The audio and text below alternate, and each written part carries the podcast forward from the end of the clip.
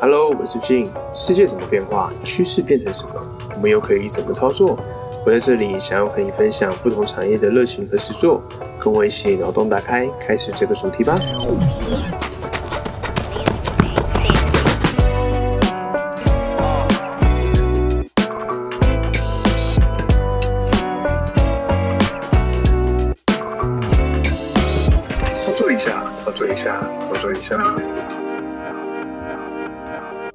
Hello，大家好，我是俊，欢迎来到操作一下。这期要跟大家分享的呢是答案操作。那邀请到一位很厉害的行销界的达人，他叫吴桐，来跟我们分享一下他关于行销的一些经历啊，还有他包含后续延伸自己出来创业，那创立这个与火通乱乱说的 Podcast，那跟我们分享一下相关的行销是怎么操作、怎么经营的。那我们欢迎吴桐。Hello，各位听众，大家好！哇，这真的是近期都接到的都是行销人的专访，其实蛮开心的 哦。主持人你好，真的非常的开心，感谢你的邀请哎，来蹭一下你的流量。是我蹭你的流量，你是大神哎。好，那当初啊是怎么开始接触行销的产业的这个部分呢？其实这一块蛮有趣的。我一开始呢，呃，也没有想过自己会走上行销的路。那那时候是在求学期间，因为我过去求学是呃在大学时期学的就是水产养殖，因为就是喜欢养嘛，就去养鱼。然后呢，学养鱼的过程一直都觉得很有一个问题，就是，哎，奇怪，台湾的养殖的技术那么强，专家学者这么多，甚至国外都要来跟很多的呃专家都要来台湾去跟学者们取经。那就是说真的，为什么台湾的产业那么厉害？可是，在台湾的这个市场上，或是说呃我们的一般大众，对于这一个领域的东西，却是很有距离、很陌生，甚至一直都流传着一个说法，就是啊你要养鱼哦，啊你国中毕业就能去养啊，你干嘛要去念大学？会有这样的说法。所以那个时候我就想说，到底是哪里出了问题？那当时的那个整个大环境中，就是会有一些像是呃水族展览啊，或是一些相关的渔业展览啊。这个时候其实早期就都有。那去看就发现说，哎、他好像都是在对我们这些本来就在产业中的人讲话。然后现场很多就是啊、呃真的是妈妈带小朋友啊，或是没有养鱼的人去了，其实也不知道干嘛，因为现场弄得很像特卖会，或者是说呃弄得很像是一个很专业的学术研讨会，都很极端。所以没有养的人，我也不知道我买这个干嘛。那没有养的更对听不懂你们到底在讲什么，所以你慢慢就发现说，似乎是行销或是跟市场、跟大众沟通这块出了问题，所以那时候从学生时代，那时候一开始先是钻研自己的专业嘛，因为想说，呃，鱼会养死都是因为生病，那就去学鱼病。那到了后来就发现说，哎、其实台湾的技术真的很好，那为什么大家不知道？那问题应该就是在行销。所以从那个时候开始就一直觉得说，以后毕业我进入社会、进入业界，我应该是要找可以行销这一块这个产业的公司去工作。呃，因为那时候已经知道，就是纯做学术会饿死，对，除非做成顶尖的这样子的角色。可是呃，舞台有限，所以那时候想说，那就推广产业吧。那结果呢，在我毕业后当兵，然后呢出来找工作，那时候在毕业前就开始有感，就奇怪怎么没有这样的公司，完全没有。啊是是是没错。对，所以就干脆想说就火大啦，因为我真的就是喜欢这件事，可是觉得喜欢的东西又没有被看到，很可惜。然后呢，就决定、好，那我自己去学行销，以后自己来推，就这样子进入了行销业界。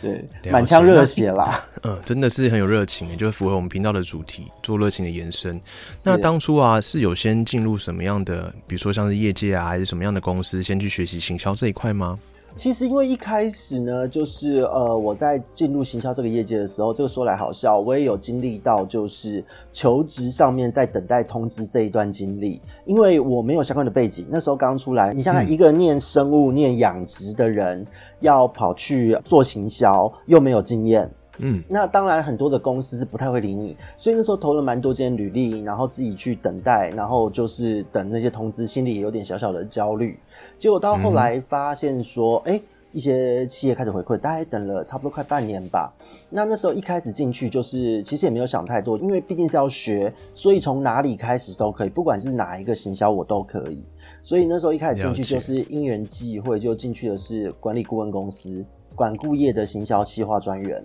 嗯，对，那时候在做政府标案，然后公司是会帮一些大企业或是一些制造业啊什么的，会做集合，在两岸都有分公司哦，总公司在台湾，然后香港、中国都有分公司。那那时候在台湾开始做一些公部门的接洽，然后做一些培训什么的这一些的案子，也是我的一开始。了解，那因为像行销的工作其实有蛮多种面向的，可是大部分人来讲好像都把它们混在一起，就很像说，哎，行销就是什么小编呐，然后你就是一个人，然后全部相关行销工作就让你做这样。但是其实行销是有分很多领域，比如说像是计划行销啊、品牌行销，甚至是数位行销到社群行销，还有 SEO 行销等等，它其实是分蛮广的。那你比较擅长的是哪一块的行销呢？其实我自己擅长的行销，从我的第一间公司开始，因为在做所谓的管顾业之后，有到了公关公司，到了整合行销公司，然后呢，又到了就是真的是到了。品牌端从乙方变甲方开始去找案主，是是是，对对对，所以从像是培训案、公标案，然后活动案、劳务案，什么样子的案子都做过之后，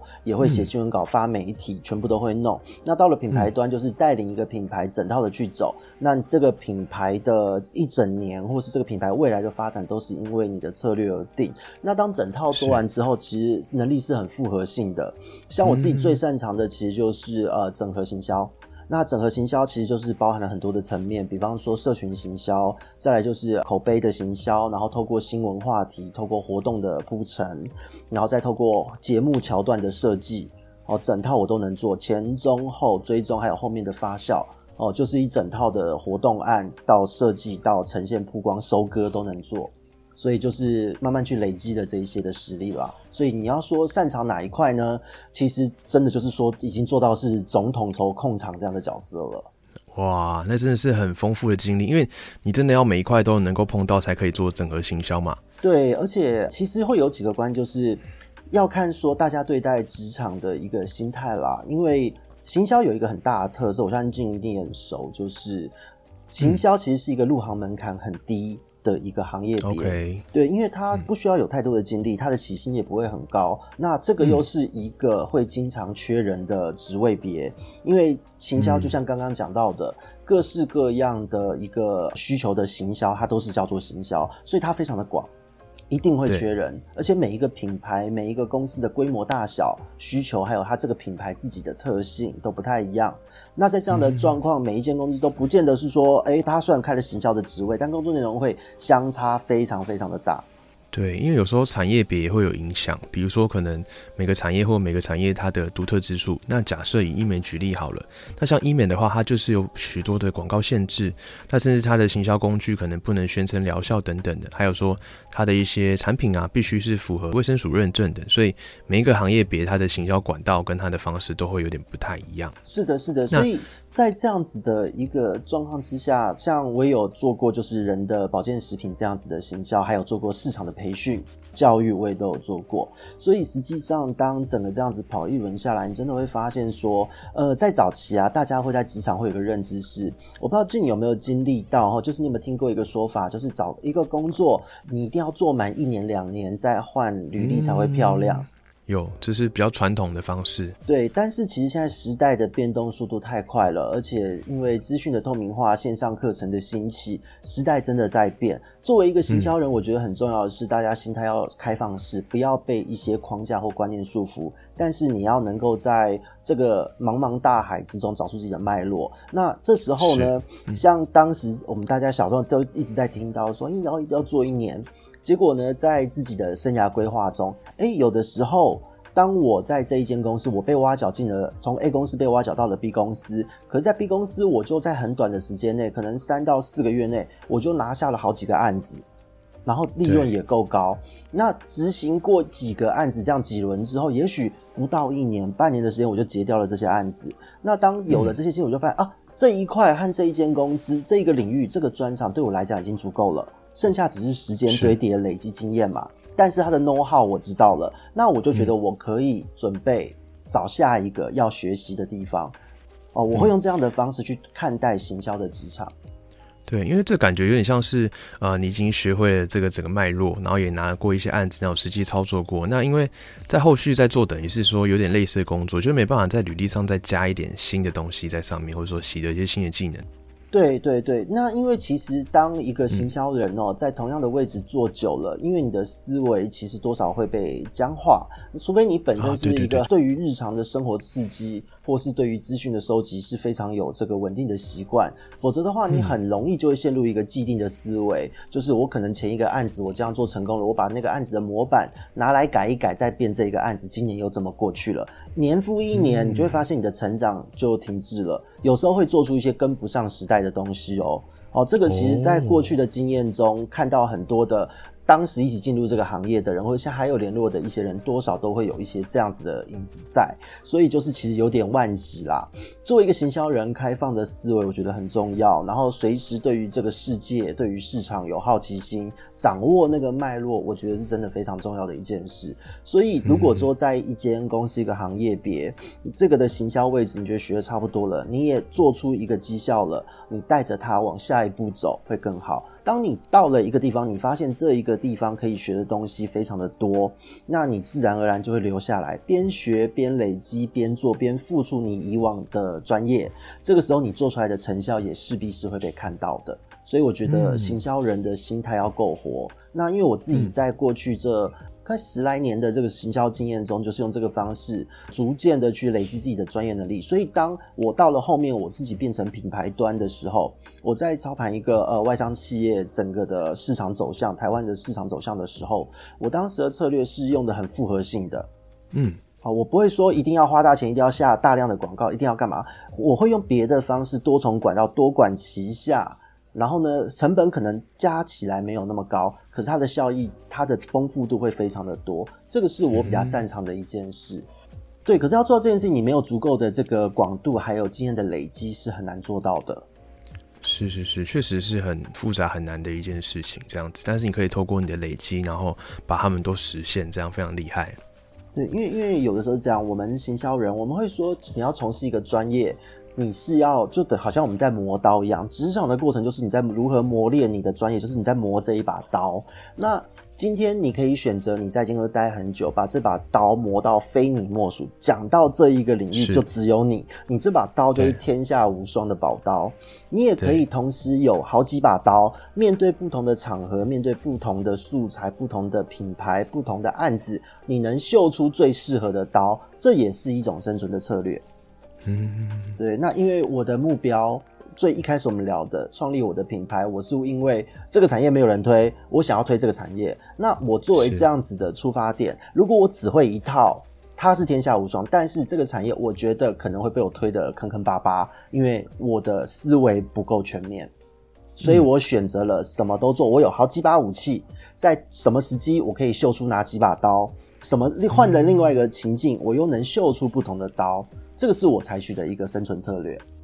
嗯，而且这样也可以创造出无可取代的价值。那像刚有提到，就是说可能行销做久了会就用大致的模式，然后再套用到下一次案、下一次行销。那是不是说行销有一个大致的操作模式，转换到各行各业大致都可以上手呢？呃，事实上是的。那这一个模式怎么去抓，怎么去弄？依照个人所受的训练会有所不同，每一个人切入市场的角度都会不一样。可是实际上，行销人有一个很重要的一些脉络，或是个人应该要具备的特质，就是你要能够客观的看待这一个案件和市场，然后再用你熟悉的方式去融会贯通，去整顿这个市场，去炒这一盘菜，做这个料理，哦，去用你手上的武器。哦，这一些刀，这一些料理的厨具去做这一盘菜，那所以就是今天你可能一样是炒饭，可能是有扬州炒饭，可能是有酱油炒饭，可能是有什么虾仁蛋炒饭，什么炒饭都会有，但是你重点都是在那个炒的关键和火候嘛。哦，对，所以你说同一个模式或是类似的模式套用到不同的产业可不可以？可以，没有问题，只是你怎么切，还有你的武器够不够多。再来就是你对这个产业它的环境概况。趋势有没有办法掌握？如果没有，不要碰；如果可以，那你就能够换一个产业，也能炒出好菜。行销的世界是这样子的。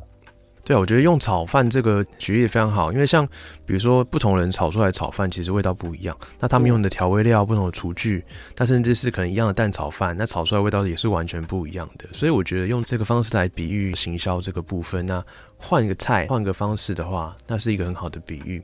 那想请教啊，行销这个职位会不会在初期的时候成果会比较难量化？比如说像刚接触的新人啊，人家觉得说行销门槛好像很低，好像不会做什么，还是可以去挑战看看。那如果说公司没有提供太多的资源预算去投入，会不会有一些不好呈现呢？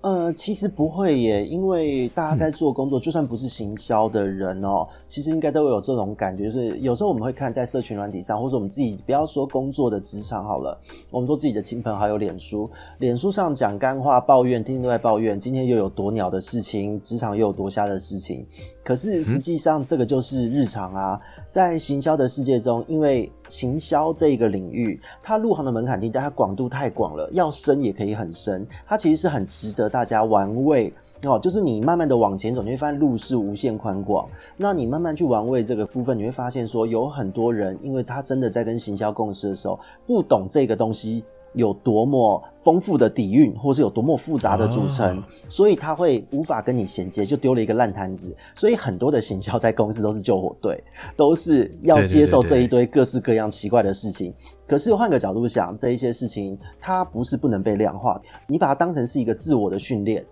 哦，这个是很重要的。那以行销来说，最能够做出这样训练的，莫过于就是公关嘛，品牌公关危机处理。这个是影响最大的，而且到你手上一定会是鸟事的，就是非这个公关莫属。对，所以在这样子的状况，说真的，如果今天听众，您这边的听众可能不是行销人，在跟行销共事的时候，可以先听一听行销怎么说。哦，有的时候你以为行销什么都会做，没有，行销只会做他擅长的行销，并不是每个行销人员都那么多手牌的。因为像你是完整经历过就是十几年这样的经验，去把它整个 run 一遍，然后做复合行销，所以我刚才问说，哎。比较擅长是哪一块？可是有些人他可能比较擅长就是像企划啊，那有些人习惯做数位行销啊，有些人习惯做传统那种电视的行销什么的，其实会会不太一样。你觉得行销产业它整体的薪资天花板是不是很高？然后工时又很长，你可能假日还要去看一些数据啊等等的，然后客户有什么问题啊，那可能要随时帮他调整，然后还要持续学习新的东西啊，这样子变化很多，要学很多东西，然后可能工时又很长，会不会有这样的现象？其实，如果我们以非行销人来看这个产业，的确可能会有这样的现象。可是，如果你本身真的从骨子里，你真的热爱行销，或是你真的觉得在这个领域做出乐趣，你会发现，如果要成为一个好的行销人，他其实是很有乐趣的，而且你不会觉得做这些事情很累，因为你会把行销的这个精神吗，或者说这个行业别需要的这一些条件融汇到自己的生活中。比方说，你在看事情的眼光会不一样。像一般人可能会觉得，可能我最近哦什么房价又有波动了，一般人可能只会注意到房价是上上下下在跳，或是怎么一直涨那么高，听他们在乱讲，会注意到这种议题。可是行销人会注意到说，哦，那这个时候这一些建商们，或是在销售房屋的这些房仲们，他们在行销上采取什么样的策略？先讲什么，再讲什么，接着或是他图片会先曝光什么，再推什么，然后哪一个区域、哪一个地方，它的地方特色又是什么？那在这一个房价。波动的期间，它怎么去触及它的受众？就是你会把这一些我们可能，如果说你在职场领薪水，你要花很多心力做的事情，到了最后，你会觉得这真的是啊，piece of cake，小事一点哦，它会变成你的日常。你就是光看一下，你大概就可以想到这么多事情。所以你自然而然，当你觉得这件事是有趣的，你作为一个社会观察的角色去做这些事的时候，你会觉得一切都非常有趣。所以，我为什么在前面会把行销用所谓的你的武器去讲？因为当你熟悉把玩这些武器之后，你看世界，你随时都知道什么时候适合用什么样的角度去切入，然后你的哪一把刀，这个时候就可以帮你派上用场。对，所以角度会不一样吧？那久了之后，习惯就真的还好，你不会觉得这很累，会养成习惯的。要把它换个角度想，就有点像是我们没办法改变天气，可是我们可以享受这个天气。比如说下雨天，那我们就是享受可能在雨中工作啊，然后听听雨声这样的感觉，然后试着去找出它的一些有趣的地方，那我们去做一些热情的延伸，这样子就不会相较之下不会这么痛苦。对，而且这一件事情，刚刚的这个问题，其实我相信是很多做行销的人，大家现在心很累的一个原因。但是，呃，其实我们就我自己的经验啦，通常累都是因为人，可能是同事、隔壁部门的人不懂行销，可能是主管对行销有错误的期待，可能是客户就是在凹你。所以，从这几个角度切到之后，你会发现，累的从来都不是工作本身，而是人的问题。嗯，这倒是值得思考的一个观点。对对对，因为就我的经验来讲，我觉得工作当我在思考、在整理资料、在思考一个专案、在思考一个企划。的时候，那时候我是非常的愉悦的，因为你会觉得哦，我又看到了不同的世界，我又觉得哎，这一次从这样子做是没有人做过的事，或没有人讲过的一个角度，那也许这个会是一个市场新的契机，看起来有前瞻性。你会觉得这个时候，当你发现新大陆的成就感是会取代掉那一些鸟事的。嗯哼，对，所以慢慢慢慢的，你就会去让自己习惯这样的思维。哦，所以行销人有的时候是我们不能够只用今天上班很干，当夹心饼干很干这样的角度去看待的。哦，要喜欢自己的工作啦。不要我们想它比较坏的一面，那我们可以试着去想它好的一面，可以为我们未来创造出什么样的价值。像刚提到，我们可以累积我们的武器，不同的种类。那有一天我们真的需要用到的时候，我们就可以拿出那把武器来面对不同的情况。对，而且说真的，在用的时候，你已经累积那是你的东西的时候，别人也夺不走哦。而且你会发现，你怎么哎，为什么这件事那么简单，大家都不会？有时候甚至会有这种感觉，哎，这件事情明明稍微绕个路，然后怎么去讲它，不就通了吗？为什么大家只会勇往直前，硬碰这个墙呢？嗯哼，对，所以就是会有这样的一个差别。假设我们从大学刚毕业，那我们想要投入行销这个产业，会建议他们可以怎么增进自己的行销功力，还是有比较建议的累积职涯的方向可以参考？如果说今天是大学毕业，真的想要投入行销这个行业的人，我觉得建议大家。呃，行销啊，其实呢，它是你要先有一个想法，然后在做中学，边做边去调整自己的一个方向，还有去整理自己。所以其实行销的路上有点，你要说它像是一个修行吗？可以，因为它在这个中间，你为了要磨好这些刀，有一些刀可能要用钻石来磨，有一些刀可能要磨刀石来磨，你要有各式各样的策略和武器。所以，如果今天是要跟呃刚出社会的朋友们，呃，要讲说你要怎么进入行销这个业界，第一件事情就是，请你打破僵化的思维，你要相信你的感觉、你的判断，然后呢，要训练好自己如何去找资料、整理资料的能力。再来就是要客观。行销最怕的就是叫好不叫座。我认为我写了一个举世无双的超强企划案。结果客户不买单，客人不买单，你的金主就会杀了你，就这么简单。对，这很常见哦。因为就像我们 podcast 创作者的世界嘛，流量不见得会等于转换率。你今天可能有一百万个下载，两百万个下载，一千万个下载，但是中间会花钱买你的单的人有多少？嗯哼，这就是一个值得探讨的问题。其实行销的世界就类似这样。在过去自己的经验中，也有很多哦找了我们现在的活动厂商，我的客户，他希望能够找谁谁谁一些很有名的 KOL 网红来站台，来了之后，我跟你讲，那简直是惨剧，live 活动，然后他们拿了麦克风讲不出话什么的，或是他们以为他们很有人气，业主说他们来就好，我们这时候就很紧张，已经都已经准备好备案，备案就是我要找走路工。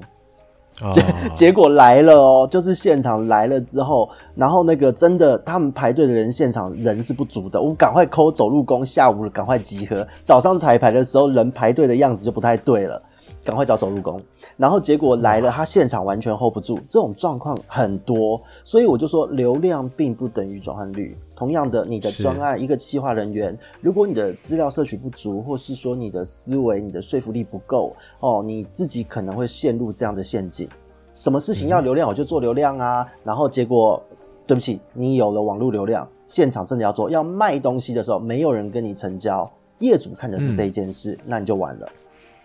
对对，所以开放式思维真的很重要。是，对啊，因为毕竟业主他们最关注就是说，你可不可以帮他带来收益嘛？对，行销到最后目的，所谓行销嘛，它后面的销售，后面的销售是很关键的。好，所有的行销目的，那个 marketing 的行为，都是为了要让大家对你的品牌，对你的可能这一次你要曝光的东西会有兴趣。可是，如果你没有办法让最后的行为、最后购买的这个冲动被诱发，还下了单，那他其实，在中间就坦白讲，我们讲白了就是做开心的，就会变成这样。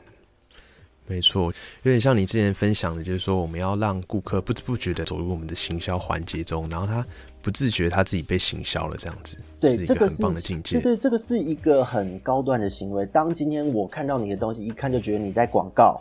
那这个就其实就已经有点弱了。可是如果今天客户他觉得说你是给他一个很棒的资讯，他没有戒对心，对对对对他就会自然而然的接受你给他的一切，他就已经进入了你的套路中。那这时候再去销售，哦，他买单的几率就会大幅提升。所以这个是行销一定要磨了好几把刀，然后去试了好几次刀，慢慢的你在实战中越练越挫越勇，哦，然后成功的案例越累积越多，你就会发现怎么去做这一件事。所以如果说要真的跟大学生们讲，呃，什么叫做行销，或是说要怎么样进入这个业界，我真的强烈的建议，你要先让你的脑袋瓜改观一下，不是只有小编叫做行销，不是只有抖音短影片叫做行销，因为现在当代大家都会看这些，可是要知道哦，这一些平台他们的受众，他们会不会买单，他们的消费力够不够？你在操作一个东西前，哦、你要先看这个东西有没有被操作的价值，还有谁会买他们的单。嗯，哦，而且最主要是这个时代变得很快，因为在我们以前学生时代，根本不会想到，哎，有可以做 YouTuber 生活的一天。可是后来 YouTuber 有了，然后慢慢的，哎，微型网红也开始出现了，有 IG，有各式各样的平台。所以在现在这是一个快速变化的时代，所以大家。你现在去用你的角度看世界，已经不见得准。你可以用开放式的心态看待这个世界，然后什么都碰，都经历过，都学习，去了解这个平台的特性。哦，让你的手牌多一点，你之后再磨刀，你至少有个方向可以磨。哦，以不变应万变，但是你的准备要充足，这是很重要的。了解。因为像之前有分享到在外商公司有上班，但你觉得说跟台湾公司任职它最大的差异是什么？比如说像是呃业绩压力很大啊，或者说可能工时比较弹性啊等等，跟大家做个分享。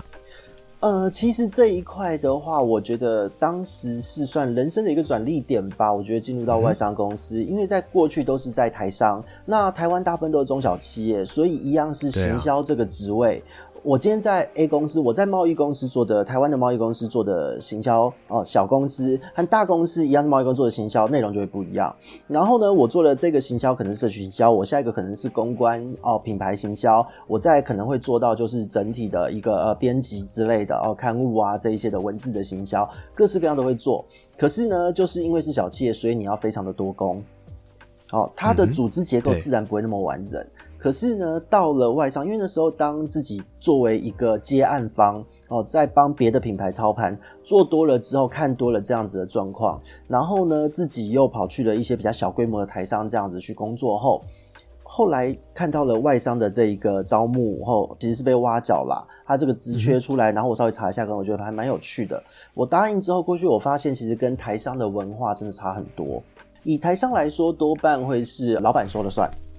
对啊，因为行销，他会认为说这是我的品牌，我的灵魂，所以即使老板自己没有那么懂行销，但他还是会要求行销人员的东西要改成他喜欢的样子。可是这对对对，就很尴尬他会有他坚持的点，比如说什么字要放大、啊，然后用鲜艳一点之类对，然后就变华国美学嘛。对对对对对对，都是这样。对，所以这个就很尴尬啊。因为对于呃我们做行销人来讲，应该是我们自己会有自己的专业判断，我们要这么做，为什么要这么做，我们要很清楚。那当然这边也额外提到，就是给各位行销人或者是想要进入行销界的人的一句话：你除了自己要磨自己的刀，也要记得沟通是一把最厉害的刀，一定要磨。哦，你要能够衔接你的老板，你要能够说服你的老板，你要能够说服你的客户，要能够承接跟业务不懂行销的人，你要能够沟通，所以你的沟通能力一定要够。嗯对，那其实我们话讲回来，这个沟通呢，当你应用在你在当时我在台商跟这些老板们沟通的时候，老板们也会有他的坚持，那有时候沟通到最后会变得很累。哦，那也不是我我尽力了，可是老板还是觉得这是他的公司，要用他的方式。可是就像前面讲的，因为行销人，当我们的专业程度到了之后，我们看市场或做这个行销案的设计是尽可能的客观。好、所以可能我们知道现在大众要什么，可是老板他不见得有做这个工作，他在商务的世界会有，但是在行销的世界不见得会有。所以有的时候，如果老板他是不愿意放权的，在台上很多都是这个样子，他不愿意放权，不愿意完全的信任你的行销人员，他这个时候就会觉得说你的东西可能不好用。嗯，哦，那这时候就会发生很多的一个拉扯，所以心累。为什么就说行销人员做到最后 会有压力，会干嘛？通常都是在这种时候发生。可是我到了外商公司的时候，我发现不是这么一回事。外商其实很相信经理人，因为当我过去的时候，已经是台湾行销的负责的人了，所以那个时候我提出了年度的策略、年度的预算规划，还有预计要做怎样的呈现的时候。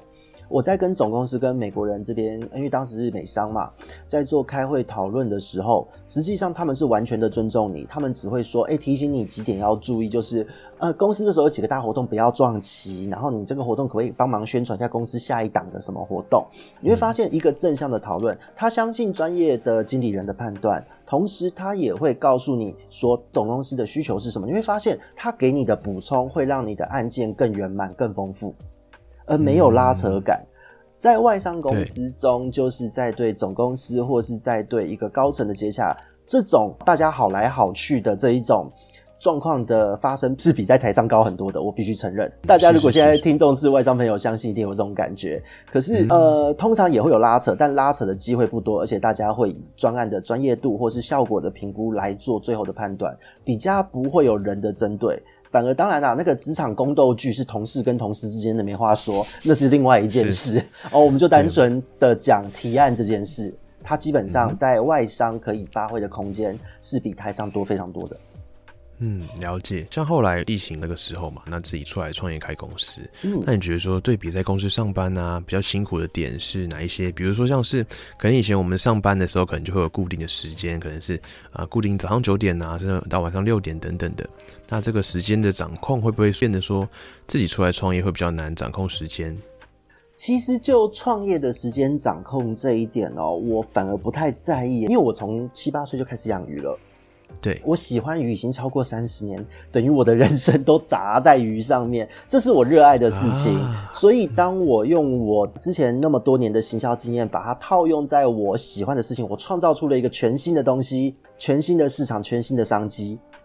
没有蓝海，我自己打造一个蓝海。哦，我自己在投入这件事，我其实我觉得我每天都过得很兴奋，我不太看时间的，所以说做喜欢的事有什么好说？这边也劝各位行销人，如果大家想要出来创业，或是甚至我们给年轻的创业者一句话：如果你不清你做的是什么，你还没有找到你真正热爱、碰到挫折都不会退缩的东西，千万不要贸然出来，因为你真的会落入工作时间长、好辛苦、好累。可是，如果你热爱你的工作，或是热爱行销这件事情，就像我讲的，你今天看到一个东西，一个电视广告，或是看到现在大家讨论的话题，你是会用行销人的一个比较宽广的视野去切割、去判断这件事，你的解读会跟一般人有不同的见解。可是，如果今天你出来创业，你只在意时间，那代表你可能不够热爱这件事。嗯，对，这确实是一个我们要去思考的一个点，也不是说就是创业，我们都完全看它的优点，它当然也有它辛苦的地方。有些人可能会觉得说这种讲很理想化，创业哪有那么好？可是实际上，我这边就一定要跟各位讲一个单书。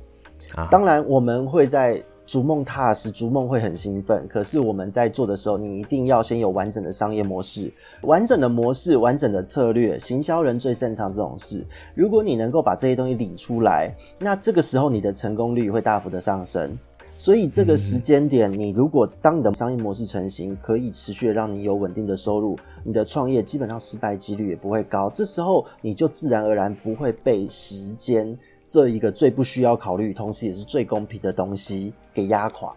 因为一天二十四小时，全世界什么东西都不公平，就只有时间最公平。对，就是你就算再有钱，你也只有二十四小时。对，所以工作时间的长短来评估工作的价值这一件事情，我觉得对我来讲是已经有点不需要考虑它了，因为我就喜欢嘛，所以我投入我的生命，投入了三十年了，到现在我能够每天碰我喜欢的东西，我很开心啊。对对对，所以这个部分要请各位创业者、行销人要好好的思考一下。对啊，这个确实是蛮值得思考的一个点。那像刚有分享到你的产业是比较属于蓝海市场嘛？因为从小到大学刚毕业等等的，然后出社会想要找有关于相关的行销工作，可是发现没有这个工作。那所以你后来整个啊行销模式啊，整个复合行销都学了一遍之后呢，才自己出来创业，那创造一个蓝海市场。那其中有没有透过什么样的行销模式来去营运呢？其实我这一边在营运之前哦，我当时在一开始也经过了一些前期的测试，因为我在想说，OK，我现在有这些手牌，我的武器已经都磨亮了，那这个时候就是呃，我觉得好像时机也快到了，但是我的东西到底会不会成？每一个人都会有这样子的好奇心嘛？这我想的到底是不是市场要的？如果市场不买单，我贸然创业不就是烧钱吗？燃烧生命而已。所以我其实，在创业前，我就先设计了一个简单的模式，然后用一些活动，找一些可以配合的一些同伙同好，哦，用比较软性的方式去做一些前期的曝光，来看市场的水温。因为试水温知道回馈，你才知道你的东西、你的脉络、你的策略能不能行。那我的策略，以我来说，我自己是个人品牌。我打造我的个人品牌，因为当今天所有的世界一直在变，事件会变，议题的主因会变，但是大家会是因为你而对你有信赖度，所以今天不论是好是坏哦，当把自己的品牌顾好，爱惜自己的羽毛的时候。喜欢你的人就会慢慢的靠近，不喜欢人自然远去。你会凝聚出一个很强而有力的一个信赖圈，这一个品牌的信赖圈为基础，再往外延伸，是我的主要的行销模式。所以在我这边，我自己开始录制了《鱼活通乱乱说》这个频道，然后我开始会邀请这个圈子里面，就是我们这一个水族水产圈的一些专家、玩家或是业者。好，我认为他是顶尖的，他是不可取代的这一些人哦。他们平常也不懂得怎么行销自己，就只是默默的在做。这一些人，我就会邀请他，我们一起来曝光。我帮你一点什么，那我们一起做点什么。其实我是用让利的模式创造我的个人品牌，同时在让利的过程中，让我的这一些合作伙伴们得到一些他们没有想过的正面回馈。还有也帮他们建立品牌，所以我在这个业界，我是打造个人品牌的同时，在打造我的同温层，同时呢又担任其他的品牌的顾问，这是我的整体的模式。所以在这样子的过程中，因为都是出自于说我的初心是希望产业更好，大家也都认同这件事，所以呢，当大家串在一起的时候，那一个呃影响力慢慢就会被卷出来。对，所以我的模式是从自己开始往外扩，透过帮别人而把这件事做好。那至于说怎么操作我的这个行销模式，就当然会有一些行销的小技巧。比方说，我今天我不从单纯的按赞数、追踪数、下载数这一些流量，对我来讲，就像我们前面提过的，按赞不代表人气旺，不代表他们会买单。可是我今天是创业，我要营运，我要确保跟我合作人他也能在跟我合作的过程中获利。所以呢，我透过的这样子的一个模式，我要求的我要求的是转换率，十个人之中有五个人买单，好，这样子我就觉得是一个极佳的转换率。你只要进来的人，你都是喜欢我们的人，好，那你没有进来，我会想办法让你进来。一进来，我们做了那么多事，你自然就出不去了，因为你会喜欢上我们。很有自信，但是就是透过各种的多方位、多角度的呈现去做，那已经不是追求单纯的就是要数据而已，而是真的要获利。对，这是我在做的事。对，而且像是 Podcast，它其实会有一个陪伴的感觉，就是随着你的集数越来越推出嘛，那大家就会习惯，比如说每周二或是礼拜五固定要听你的频道，听到你的声音，然后去跟他们分享一些关于啊水族啊或是两栖养殖的一些新的知识，那也是会养成一个习惯，然后大家陆陆续续会习惯听到你的频道这样子。相信听众朋友呢，听到这边都会觉得说，吴桐他其实在口语的表达能力，还有他讲话的逻辑都非常的清晰，可以很完整的呈现一个事情，然后把他沟通的很好。那想要请教一下，你平常是怎么练习这样的口语表达能力，可以呈现的这么好呢？如果我说我没有特别练习，我不知道就是阿静你会不会相信？那主持人你会觉得你相信吗？我会觉得说这个会需要时间的历练，还有你这个整个过程中十几年这样的。累积呈现，其实这样讲好了，因为其实以前也受过挫折，因为在出来做行销前，毕竟我是受科学的训练，那特别是我自己研究的主题又是生物很专的东西，我自己在后来念硕士，当时在台大念硕士的时候，念的是寄生虫学，我的专长是鱼病，然后那个时候我发现很大的一个点，因为行销人会去试着让自己客观嘛，那我们在客观观察之后发现说，哎，我们的东西没有讲错，也很专业，讲的都对。可是，当今天我要跟人家谈合作的时候，他听不懂啊，他听不懂，那我讲的那么专业干嘛？我讲他听得懂的话，但不要有错就好。所以我就试着在那时候，我给自己的一个方向就是，我要讲人话。这个人指的就是听的人，他能懂的话。嗯，这点很重要。对，千万不能只自顾自的说哦。我讲我的专业，我觉得我讲的很标准，我讲的很棒，我都有讲到重点。可是对方根本不需要那些重点的时候，你就完蛋了。这个沟通也许只是教学，也许只是分享，也许是闲聊。但是如果以商业的角度，以行销人的角度来看，哎，他也许是一个提案呢。我可能在对我的老板提案的过程讲学术语言吗？不可能嘛。嗯对，那如果我在对我的受众，我在教他们说，我今天我要推动一个保健食品，它是保护一些心血管，对于心血管整体循环也许会有帮助的东西。那如果我讲的太学术，听不懂；讲的太浅显易懂，可能会涉及疗效。那我怎么去琢磨这个文字？我是有花功夫在这边，我要让他们听得懂，但又不会失了分寸。所以我一直是站在对方的角度来去琢磨，他可能要怎么样程度的语言才能听得懂。所以在互动的过程，或是说在我设计一个一个课程的教材的时候，因为自己当讲师嘛，过去、就是会有这样子的考量。我在说话或是我的表达，我会边说边看对方的角度，边看对方的反应，然后边去做这个思考。一来一往的过程中，每一句话都想一想再说。就有点像是诶、在乎使用者的体验，然后我们换位思考，去以我们如果是学习者的话，他们可能会希望说我们用什么样的方式去呈现，然后表达这样子嘛。对对对，因为说真的，所有的行销应该是说要能够在行销这个领域，因为行销很好玩哦，它的入门的门槛低，然后需求量非常大。可是如果你有一些固定的特质，或是如果你的脑袋有开窍，你会爬得很快。那个脑袋就是我刚刚前面提到的 开放性的思维、客观再来就是在你的提案能力、提案能力还有沟通能力一定要练好。那这一块的关键给各位的建议就是，你要试着在沟通的过程，就算用想象也好，用猜想或者什么初期用这样的方法练习都没关系。你去试着练所谓的在沟通中的一个移形换位大法。你在、啊我在跟你讲话的时候，我站在你的角度去想，你现在可能是什么样的状态？那我讲了什么，你可能会有什么感受？那也是在练自己观察一个。对谈空间或是一个场域空间，一个会议场合，这一个所谓的读空气啦，就是气氛的走向，你就会知道什么该说，什么不该说，每一句话要说到几分，不要说死，要说到几分，点到为止就好呢，还是要稍微解释一下？然后呢，同一个人，也许今天我的发言让他有了兴趣，他自己来跟我挖东西了，那我要讲多少？我要不要留一手呢？还是要卖卖关子呢？这就是你可以选择的。所以一切都是在互动的过程中一来一往。因为说真的，提案我做标案的时候，我要跟政府的官员、评审委员，我要做这样子的，你可以说是一个提案攻防战。那你在做比稿，哦，这个是公开比稿，内部公司内的提案比稿，公关公司有些有规模的会做这件事，跨小组的这个比稿。这个比稿你要如何在这个过程中脱颖而出？你要去了解对方他做了什么，然后主管喜好是什么，还有哪一个案子的格局比较大，怎么样的格局是大？所以这中间是好几个能力的综合累积。但是沟通、口语表达这个其实只是算呃技巧之一而已。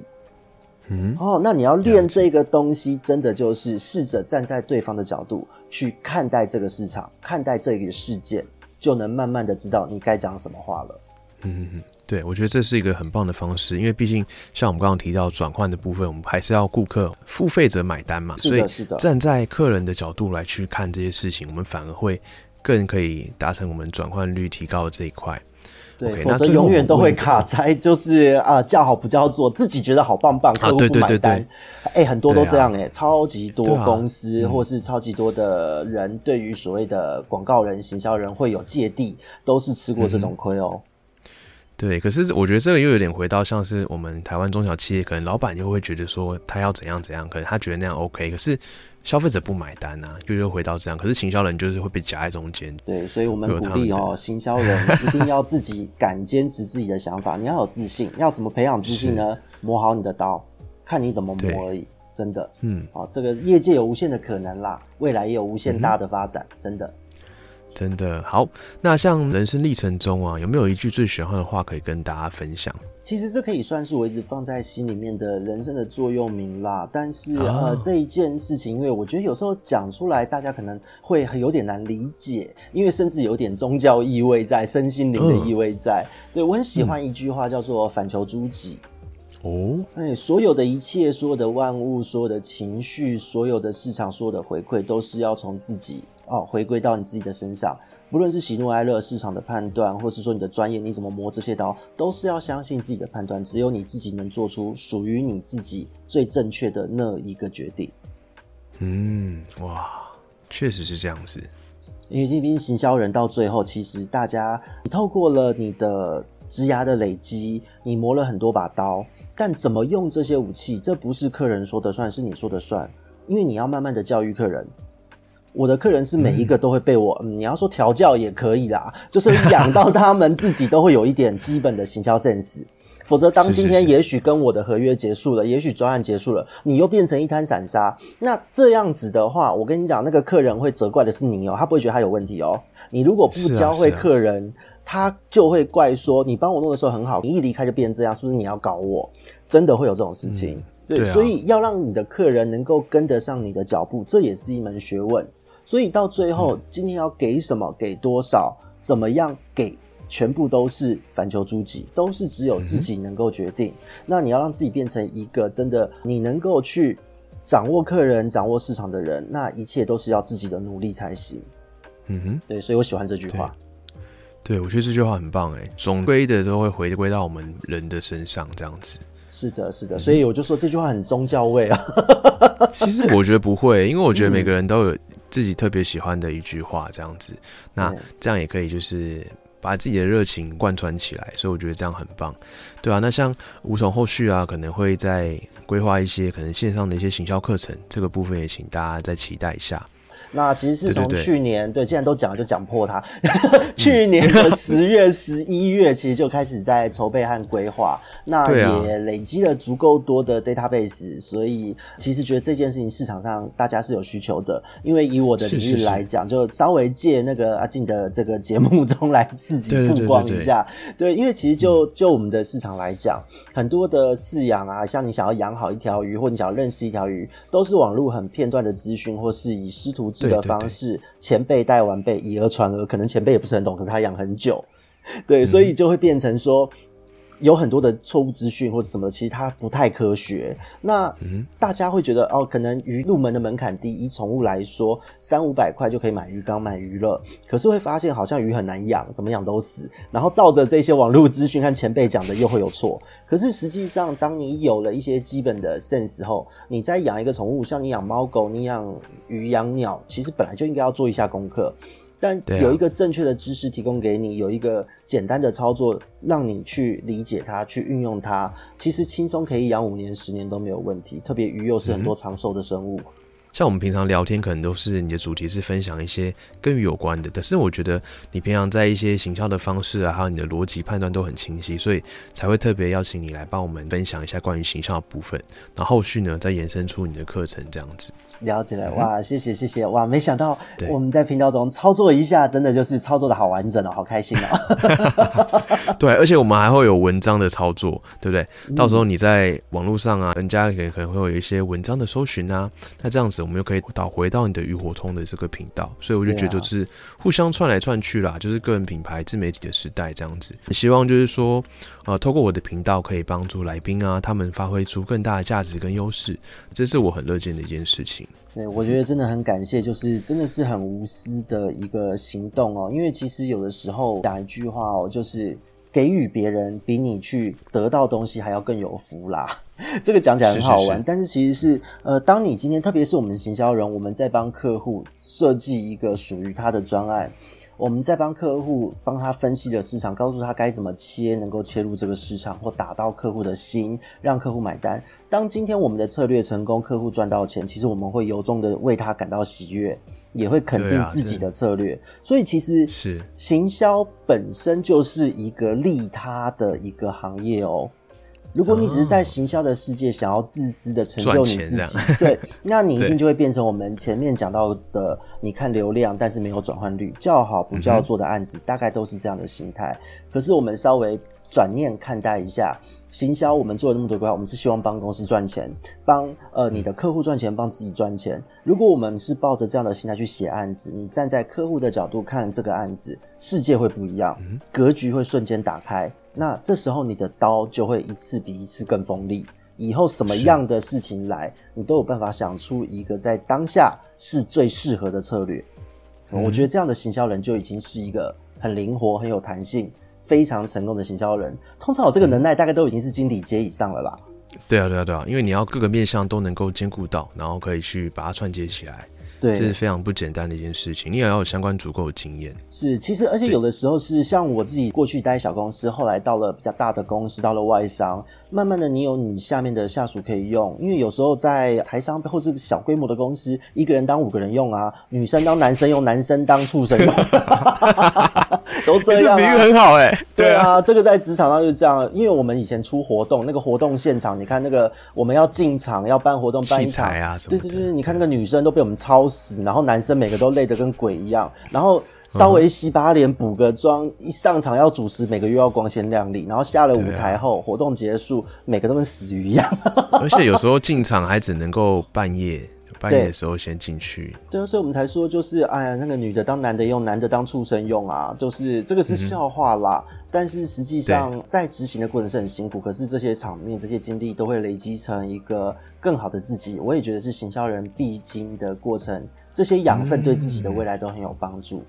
对啊，说到这边，我觉得很谢谢梧桐，他很愿意无私的跟我们大家分享。因为其实像我们 p a r k a s 不是会有一些聚会嘛，对不对？嗯，他其实就是可以自己去处理他更忙的事情，可是他还愿意跟大家做那么多的分享。我觉得就像他刚刚讲，就是很利他的一个行为。所以我们因为就是因为如果我不出来的话，就一直在家里面闷着啊，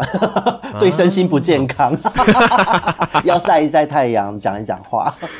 是是是，非常的感谢。对对对，好，那我们这期的操作一下都大家分享到这边。那后续的话，我们会再把一些相关的文章啊，那甚至 p a c k a g e 就是整合到我们的下方的留言处，那后续再跟大家做一些相关的分享。那我们这期就录到这边，谢谢大家，谢谢。谢谢。